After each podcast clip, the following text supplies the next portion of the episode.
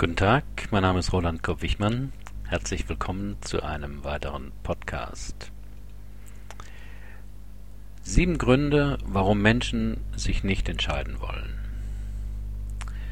Egal, ob man beim Italiener vor einer umfangreichen Speisekarte sitzt oder im Geschäft nicht weiß, welches Hemd man nun nehmen soll oder auch nur im Supermarkt auf die fünf Warteschlangen vor der Kasse zusteuert. Das Leben besteht jeden Moment aus Entscheidungen. Die gute Nachricht, Entscheidungen sind die Folge von Wahlmöglichkeiten. Die eher schlechte, wir müssen uns entscheiden. Viele, entscheid viele Menschen entscheiden in obigen und anderen Situationen schnell und scheinbar mühelos. Sie scheinen zu wissen, was sie wollen und entscheiden rasch. Andere Menschen brauchen länger, wägen Vor- und Nachteile ab, finden für jedes weitere Pro auch gleich ein Kontra entscheiden sich dann vielleicht unter Druck und ärgern sich dann doch wieder an der falschen Kassenschlange sich angestellt zu haben. Warum fällt Entscheiden manchmal schwer? Aus meiner Sicht spielen diese Hintergründe eine wichtige Rolle. Erstens. Entscheidungen sind immer ein Schritt ins Ungewisse. Wir mögen noch so viele Fakten oder Argumente gesammelt haben, die uns eine Alternative attraktiver als die andere vorkommen lässt. Wie unsere Entscheidung sich entwickeln wird, weiß man nicht. Nicht umsonst heißt es No Risk, No Fun. Der Mut zum Risiko erhöht die Zahl der Alternativen. Je sicherheitsorientierter jemand ist, umso weniger wird er verschiedene Möglichkeiten in Betracht ziehen können. Oft bleibt dann nur die sichere Lösung, die sich aber über die Zeit als ganz schön unsicher und vielleicht kostspieliger als berechnet herausstellen kann. Zweitens. Entscheidungen sind immer mit einem Verlust verbunden. Die Natur von Entscheidungen beinhaltet, dass wir mit unserem Ja für eine Möglichkeit wir uns gleichzeitig gegen viele andere Möglichkeiten entscheiden. In der Theorie ist uns das alles klar, doch die Praxis kann schmerzlicher sein. Entscheidungen erinnern uns an die Vergänglichkeit.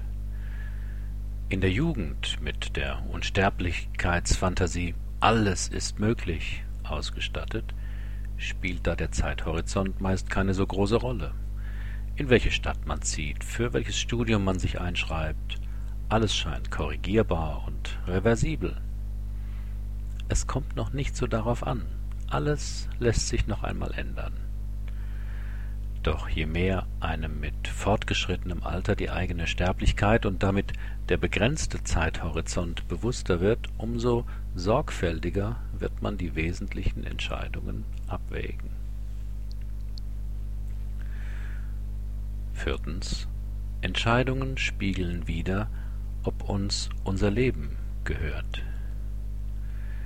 Je mehr einem Menschen bewusst ist, dass sein Leben ihm gehört, ihm ganz allein, dass er allein die Verantwortung dafür trägt, umso leichter kann das Entscheiden sein.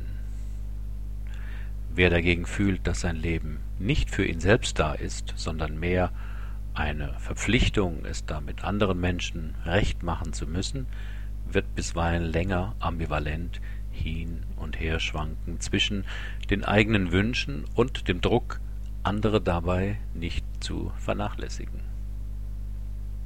Wie sehr Ihnen Ihr Leben gehört, können Sie mit einer kleinen Übung aus meinen Seminaren prüfen.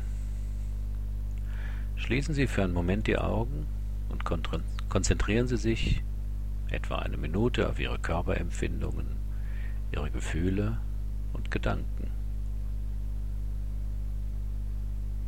Und dann sagen sie vor sich hin den Satz, mein Leben gehört mir. Und beobachten Sie Ihre Reaktion. Fünftens.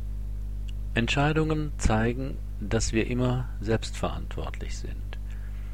Je mehr jemand diese Einstellung hat, umso leichter wird er sich meist auch entscheiden können. Wenn jemand Selbstverantwortung mit Schuld verwechselt, kann derjenige versuchen, Entscheidungen zu vermeiden, um nicht zu hören oder selbst bei sich zu denken. Das ist meine Schuld. Ich habe es ja so entschieden. Sechstens. Entscheidungen zeigen uns, wie wir mit Wahlmöglichkeiten umgehen. Das Sprichwort von der Qual der Wahl wurde auch durch psychologische Experimente bestätigt. Versuchspersonen, denen man zehn Tafeln Schokolade zur Auswahl gab, waren hinterher mit ihrer Wahl für eine Sorte unzufriedener als jene Gruppe, denen man nur vier Schokoladetafeln zur Wahl stellte. Auch wie man Wahlmöglichkeiten überhaupt betrachtet, spielt eine Rolle. Der eine sieht bei einer Entscheidung die Chancen und Möglichkeiten, der andere mehr die Probleme und Risiken. Entscheidungen zwingen uns, uns festzulegen. Bei parlamentarischen Abstimmungen gibt es die Möglichkeit der Stimmenthaltung. Auch im praktischen Leben glauben viele, dass es diese Möglichkeit des Nichtentscheidens gäbe. Doch das ist eine Illusion.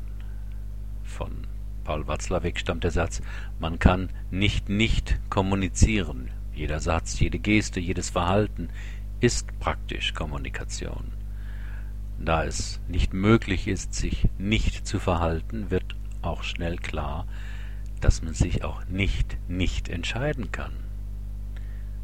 Das beliebte, verzögernde Ich kann mich noch nicht entscheiden ist in Wahrheit eine Entscheidung für den Status quo. Wer im Restaurant sich bei der Vielzahl der Gerichte nicht entscheiden will, wählt damit, nicht ganz bewusst, das Hungrigbleiben, bis er zumindest seine Bedenken dahingibt und doch etwas bestellt. So ist es auch in manchen Partnerschaften, wo einer oder beide das Heiraten mit rationalisierenden Begründungen hinauszuzögern versuchen. Denn ein Antrag und die folgende Heirat bedeuten trotz Scheidungsmöglichkeit immer eine weitreichende Entscheidung. Das ausschließliche Ja für einen Menschen bei schätzungsweise drei Milliarden Alternativen.